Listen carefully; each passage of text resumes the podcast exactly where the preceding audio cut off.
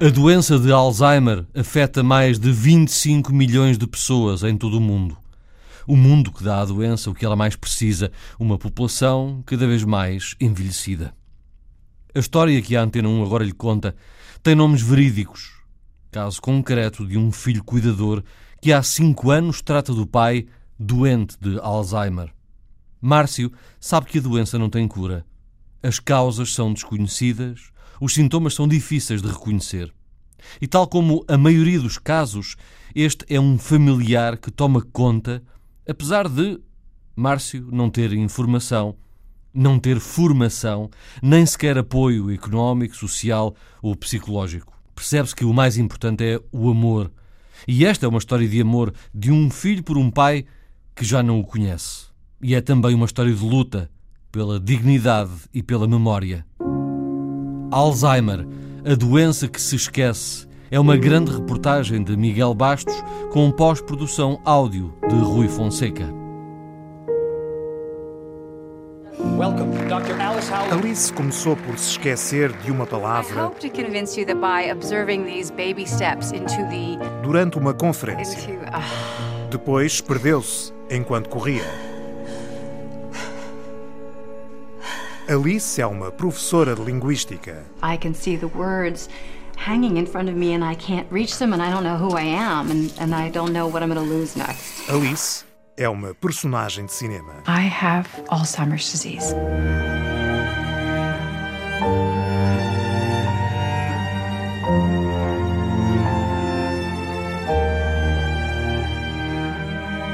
Falo sobre o filme com Márcio Meireles. Está muito bem retratado sobre Alzheimer, porque é pura realidade, tanto que eles até retrataram que houve uma filha que aceitou bem e outra filha que já teve mais dificuldade em aceitar, em aceitar a doença.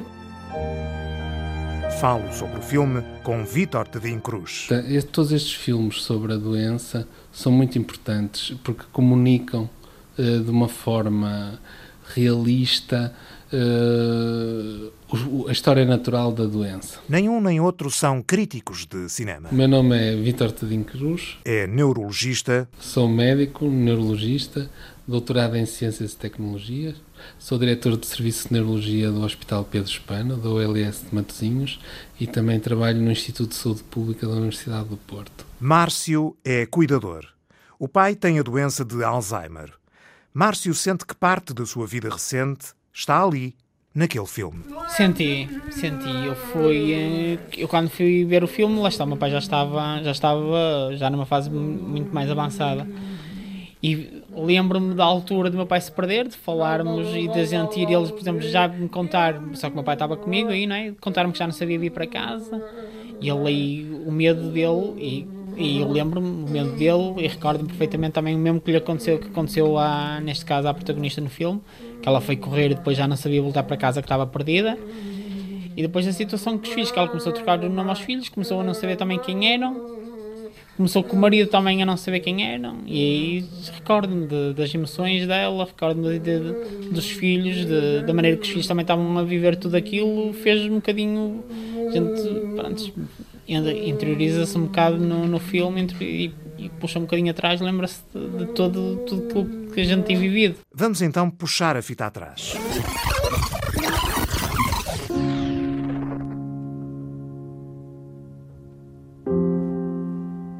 Já está acamado, não é?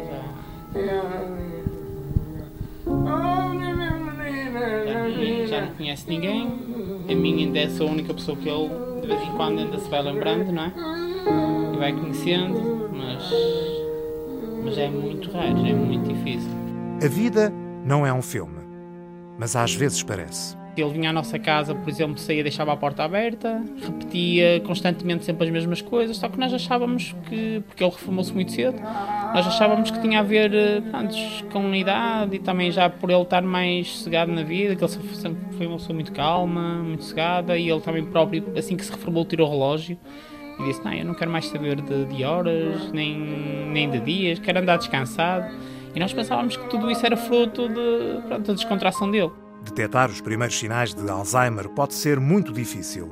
Além disso, o neurologista Vítor Tedim Cruz avisa que, às vezes, a doença pode chegar antes dos sintomas. Nós podemos ter uma doença em curso e não ter sintomas dela.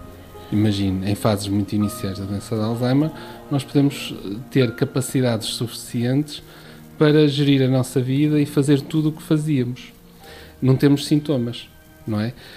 Quando, quando nós deixamos de conseguir fazer algo, imagine deixamos de fazer, conseguir sair à rua sozinhos para ir fazer uma compra e voltar, imagine, eh, nós passamos a ter sintomas da doença. Pronto.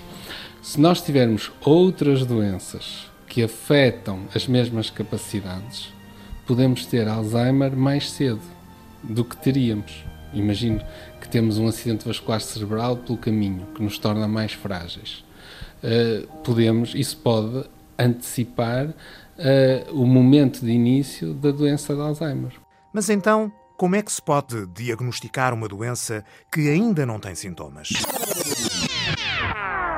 Vamos começar de novo e fazer a pergunta mais óbvia. O que é, afinal, a doença de Alzheimer? É uma doença neurodegenerativa. O que é que isso quer dizer? Ou seja. Quer dizer que o nosso tecido cerebral é composto por neurónios, que são umas células essenciais a, todo, a todas as nossas funções superiores e a muitas outras funções, mas no que diz respeito à doença de Alzheimer, tudo passa pelas funções superiores, que são aquelas que nos distinguem dos outros mamíferos que habitam o planeta e que, e que tornam o ser humano tão, tão, uh, tão especial neste, neste planeta. Uh, e, portanto, existem os neurónios e depois existem outras células que suportam os neurónios. Portanto, os neurónios são células, imagina, é como se fosse um atleta de alta competição que só faz uma função. Pronto. E depois tem células de suporte para, o, para, o, para que ele possa fazer aquilo que faz bem. Uh, portanto, algo acontece na máquina dos neurónios que faz com que eles comecem a morrer mais cedo do que seria de esperar. Nós sabemos que ao longo da vida é, vão sempre morrendo neurónios. Isso faz parte do envelhecimento normal. Normalmente morrem numa pequena quantidade que é compensada pela hum, riqueza de ligações entre eles. Muitas vezes diminuem em número, mas tornam-se mais eficientes e, portanto, isso, o envelhecimento normal, em princípio, não significa perda de capacidades importantes. Uh, o que é que acontece numa doença neurodegenerativa como o Alzheimer? esses neurónios, que são essenciais a funções como a memória, a linguagem, o raciocínio, começam a morrer mais cedo. Pronto. E essas zonas do cérebro ficam mais pequenas. E a, a, e a partir de uma dada altura, dependendo das atividades que essa pessoa faz, torna-se visível. Acontecem erros no dia a dia por falta dessas eh, capacidades. Inicialmente, alguns esquecimentos parecem apenas isso, distrações, resultado do stress, do cansaço, do envelhecimento. Mas com o tempo, eles vão se tornando mais evidentes. Olha, como é que tu te chamas? Chama! É Manuel José da Silva Meireles. Quem é o Meireles? Ao contrário de outras demências, a doença de Alzheimer ataca sobretudo a memória, explica Patrícia Moutinho. A terapeuta trabalha no centro de dia Memória de Mim, em Lavra, Matosinhos. O centro pertence à Associação Alzheimer Portugal. O Alzheimer afeta mais a memória, a curto prazo, por exemplo, a pessoa repete várias vezes a mesma informação, eh, não se lembra do que é que almoçou. Tendencialmente, as pessoas começam por perder as memórias mais recentes, valorizando as mais antigas. Por exemplo, quando uma pessoa está desorientada, uh, e quer, acha que, por exemplo, tem que ir para casa, porque já é depois do almoço e tem que ir trabalhar, porque tem os filhos pequenos, porque é isto que, no fundo, o Alzheimer faz, é a pessoa retornar ao seu passado, não é? Porque está uh, a viver as memórias mais antigas, as mais recentes são as que perde e as mais antigas são as que preservera. Portanto, vai voltar a esse passado. Nós conseguimos conhecer a história de vida dessa pessoa, às vezes com uma conversa, conseguimos acalmá-la e eh, redirecionar a atenção dela para outra atividade. Em vez de, por exemplo, barrarmos a saída e dizemos não, não pode ir porque ainda não são horas, tem que esperar, ou você, ah, você já não tem os filhos pequenos. Isso o que vai causar é ansiedade na pessoa, porque a pessoa está a viver outra realidade. Não vale a pena contrariar o doente de Alzheimer. Márcio sabe isso por experiência própria. Por exemplo, porque comigo acontecia muitas vezes ele dizer, ah, eu não quero isto, opá, mas tens de comer, e ele, mas eu não quero, opá, mas tens de comer, e ele, mas isto tem veneno, o que acontecia, opá, não tem nada, tens de comer. E só, isso só fez com que ele se agitasse mais. E, mas isto é, é, é, nossa ignorância, é a ignorância inicial da doença, é, é o facto de a gente não estar habituado a lidar com estas situações.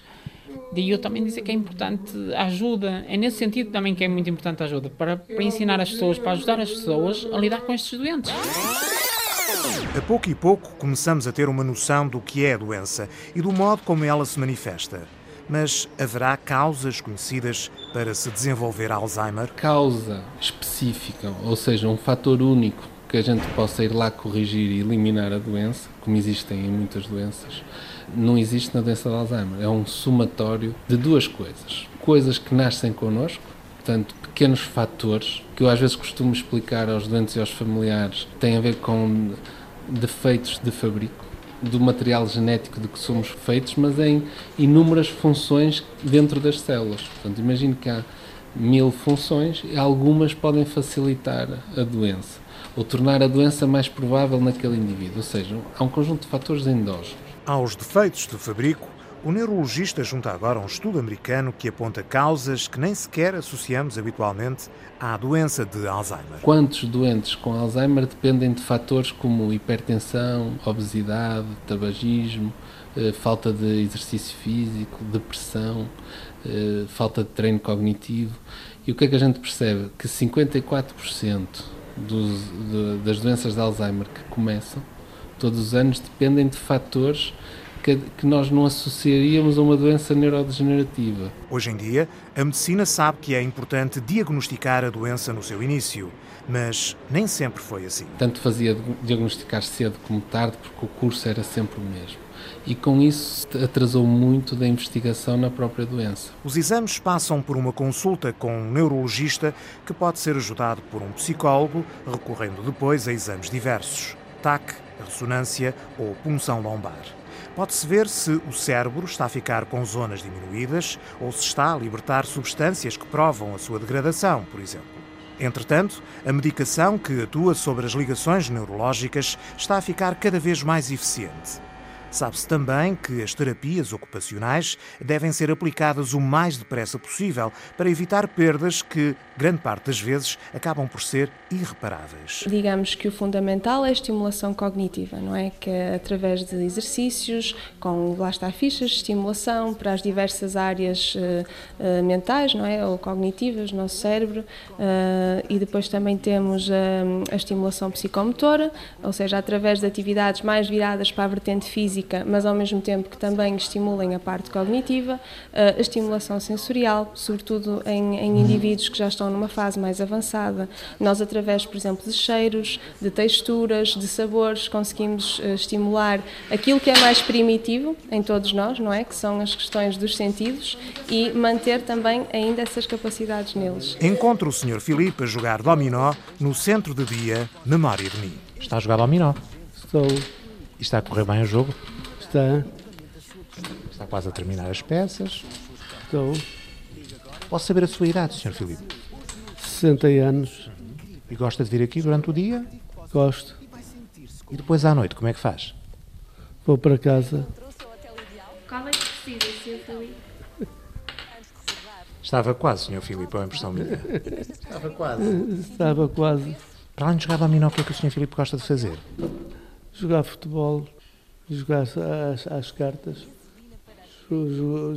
jogar dominó, gosto, gosto de fazer fichas, de, de, de, de puxar pela cabeça. O Sr. Filipe mostra-me uma sopa de letras acabada de fazer. Conseguiu encontrar muitas palavras no meio dessas letras todas?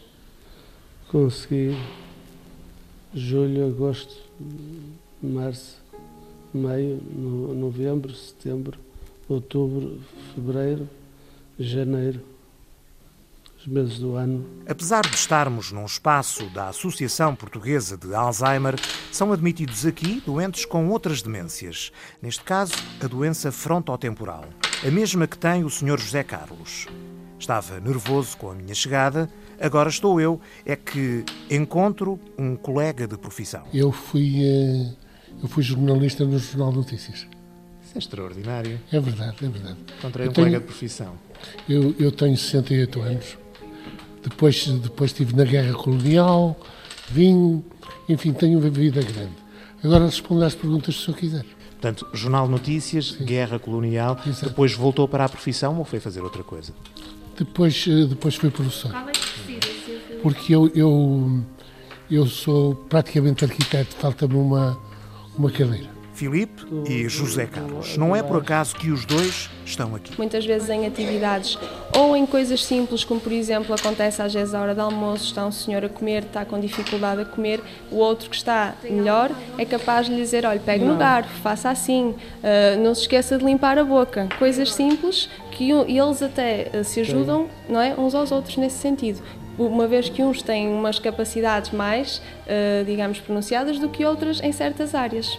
E para além disso, o centro é específico, mas mesmo num centro de dia normal, estas pessoas não devem ser hum, isoladas, pelo contrário, elas devem interagir com pessoas que também não tenham patologia. Tendemos a separar a atividade física da atividade mental, mas as duas estão intimamente ligadas. Arnaldina Sampaio está a fazer o doutoramento na Faculdade de Desporto da Universidade do Porto. Na sua tese, estuda o impacto do exercício físico nas pessoas com demências. Atenua uh, o processo degenerativo. As pessoas acabam por ter mais qualidade de vida durante mais tempo, mais bem-estar durante mais tempo e isso é muito importante para eles próprios, mas também para as pessoas que estão à volta, nomeadamente os cuidadores. O trabalho de campo de Arnaldina passou pelo Centro de Dia Memória de Mim e também pelo Centro de Dia da Misericórdia de Ovar, que tem uma aula para pessoas com demências como o Alzheimer. Foi lá que nos encontramos. E se o exercício físico ajuda a manter a mente sã, às vezes, para pôr o corpo a funcionar, é preciso puxar pela cabeça, puxar pela memória. Eu queria que eles elevassem as pernas e dizia, ok, vamos fazer, uh, imaginem que estão a pisar uvas, vamos fazer vinho.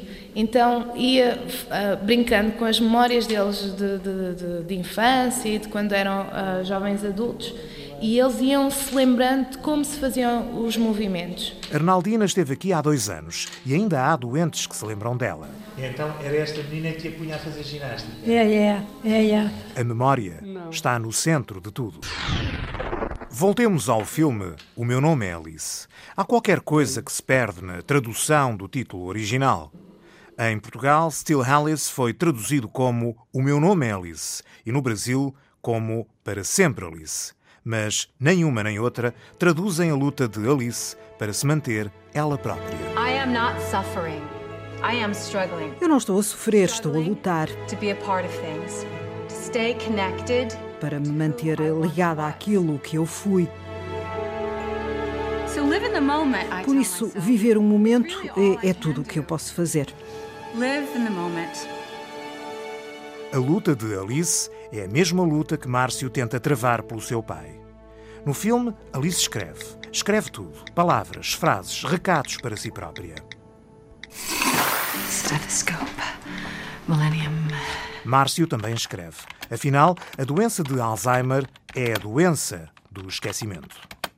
Márcio registra tudo, para recordar tudo o que o pai já não consegue lembrar. O que eu quero é que isto, que isto fique, que fique registado. Lá está, é assim. Tentar manter a memória dele, já que ele não tem, por, uh, enquanto o gajo estiver poder recordar tudo, toda a vida dele, que, que ele merece, sem dúvida, ele merece tudo isso e, e acho que é o mais bonito que eu posso fazer por, por ele, pelo meu pai. Recorda, por exemplo, a paixão do pai pela música, pela rádio. Portanto, aqui estou eu com outro colega, só que desta vez eu sei disso, mas o meu colega não sabe sabe o seu filho, Márcio. Olha, qual era a rádio que tu tinha, que tu estavas? Rádio Terra Verde? Aqui há muito. Ele há uns, ele há uns tempos dizia, a gente perguntava, ele era Terra Verde. Não era a Rádio Terra Verde? E de Penafiel? O pai de Márcio gostava de jazz.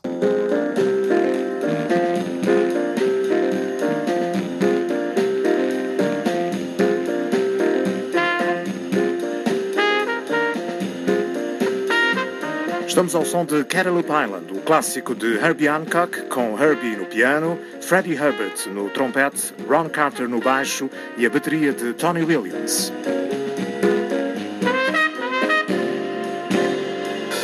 Isto sou eu a imaginar o Sr. Meireles no tempo das rádios pirata. O que existe é um vídeo do Sr. Meireles no Facebook. Gravata colorida, bigode anos 80, aos escutadores na cabeça, a passar música na rádio, a bater o pé ao ritmo do jazz e dos blues. Escrever foi a forma que Márcio encontrou para deitar coisas cá para fora, para partilhar experiências, para preservar a memória do pai. Tem uma página no Facebook. Chamou-lhe Eu, o meu pai e o Alzheimer, que dentro em breve vai sair em livro. Mas senti a necessidade de desabafar, senti a necessidade de ir contando o dia a dia, senti a necessidade de falar, de, me sentir. E, e então surgiu, até por conversa com os amigos, surgiu a, a ideia de, de, escrever, de escrever um blog e escrever a página do Facebook. E, e tudo começou por aí, até para alertar também outras pessoas sobre a doença, porque pouco se falava, e eu com as pessoas que tentava falar sobre o Alzheimer, havia muito tabu, as pessoas tinham muita vergonha de, de, de, expor, de falar sobre isso, mesmo dos entes queridos, tinham vergonha de, na altura saía com o meu pai, ia passear, e isso a mim incomodava bastante, também foi uma das razões que me levou a escrever, que uma vez eu fui, meu pai ainda caminhava, fui com o meu pai eh, para a beira-praia, que isso até está lá no, está lá no blog, porque o meu pai parava a ir à praia e, claro, meu pai na altura já estava com uma doença e ele, a caminhar, já estava com uma certa inclinação de, de, com a cabeça e com o tronco, já não conseguia segurar uh, o corpo. E as pessoas olhavam com, com ar de repúdio, como, como se, pronto, desculpando uma expressão, parece que me metia nojo. Eu, dizia, eu próprio dizia: não, se quiserem saber o que é que meu pai tem, eu explico-lhes o que é que é doença. Explico, ora, não, nós não podemos colocar as pessoas de parte, nem podemos olhar ninguém de lado, porque ninguém sabe o dia da manhã esta vida é muito curta, não é? infelizmente isto é muito curto enquanto andamos, não sabemos o que é que nos vai acontecer, não sabemos que é que vai, como é que vamos estar. E é mesmo assim, e tudo, e tudo isso é que também me fez escrever o blog, eu, o meu pai, o Alzheimer, para ajudar também as pessoas a estarem atentas aos primeiros sinais, a saber também um bocadinho o que é que é a doença e acabou por ajudar também a, ir interagindo com outros cuidadores, acabou também por outros cuidadores começarem a falar, a começarem a não ter tanta, a não terem vergonha, começarem a expor também a situação deles. Falar da doença é fundamental para ajudar os doentes, os cuidadores, para desmistificar a doença. And the Oscar goes to Julianne Moore ganhou um Oscar. Julianne Moore still Alice. Pela sua interpretação no filme O Meu Nome é Alice. Eu estou tão feliz, estou encantada por termos conseguido trazer alguma luz sobre a doença de Alzheimer. Há tanta gente com esta doença que se sente isolada e marginalizada. E uma das coisas maravilhosas no cinema é que nos faz ser vistos e acompanhados. E as pessoas com Alzheimer merecem ser vistas para que possamos encontrar uma cura. Calcula-se que no mundo inteiro existam mais de 26 milhões de pessoas com Alzheimer. Na Europa são mais de 7 milhões. Em Portugal, mais de 150 mil. A doença acelera com a idade. 1% depois dos 65 anos, 6 depois dos 70, 30 depois dos 80 e aos 90 anos as probabilidades de ter Alzheimer ultrapassam os 60%. Com o envelhecimento da população, a doença de Alzheimer entra em velocidade de cruzeiro. Olá, Márcio. Bem, Viva. Márcio, força, esteja à vontade bem, obrigado. Estava à espera de o ouvir. Não, Já não eu vi, eu vi, por isso é que eu vi. Mas, mas podia ser outra pessoa qualquer. sim, sim, é verdade. Tenho cara de jornalista. Não, não é, mas calculei pela hora que se tinha combinado. Pela hora que sim. Agora sinto-me um pouco cansado, porque apesar de tudo foi um dia assim de muita, não queria dizer, muita emoção. Inclusive eu estar à sua espera, não sabia quem encontrar podia encontrar um gajo que estivesse para aqui armar, não é? E, mas não, foi uma simpatia, foi muito bom. Pronto, agora, olha, a única coisa que quero é ir lá para a Praça de Montes Burgos e tomo o meu banhinho quentinho, como uma sopinha, uma canja. Com o avanço da ciência e dos cuidados, o Alzheimer tenderá a ser cada vez mais uma doença crónica com que todos vamos ter que aprender a viver. É por isso que o neurologista Vítor Tadim Cruz continua a investigar a aquisição e perda de conhecimento. Eu sempre me dediquei à área da cognição, que, às doenças degenerativas e outras que afetam a cognição. A terapeuta Patrícia Moutinho tenta, a todo custo, preservar a memória. Preservar a memória? Preservar a memória, preservar a identidade. Lá está, o que estas pessoas foram e o que estas pessoas ainda são. E Márcio Meireles entre a vida profissional e os cuidados que presta ao pai, consegue brincar com a doença. A doença que lhe tem vindo a roubar o pai. Eu muitas vezes brincava com o meu pai que eu chegava e dizia-lhe: Olha, sabes quem eu sou? Sou teu filho. Ele dizia-me: Tu, tu o meu filho? Não, não, não sou teu pai. O teu pai é o não sei quem. E eu: Olha, bem, bem, foi preciso chegar a esta idade para descobrir que afinal não és meu pai. Eu dizia-lhe isso, porque a pessoa tem que brincar com isso, tem que se rir, porque não adianta, não é? Mas aconteceu isso muitas vezes. A doença de Alzheimer é a doença que se esquece, mas que, cada vez mais, tem de ser lembrada. Há uma voz de sempre que chama por mim para que eu lembre que a noite tem fim. Ainda procuro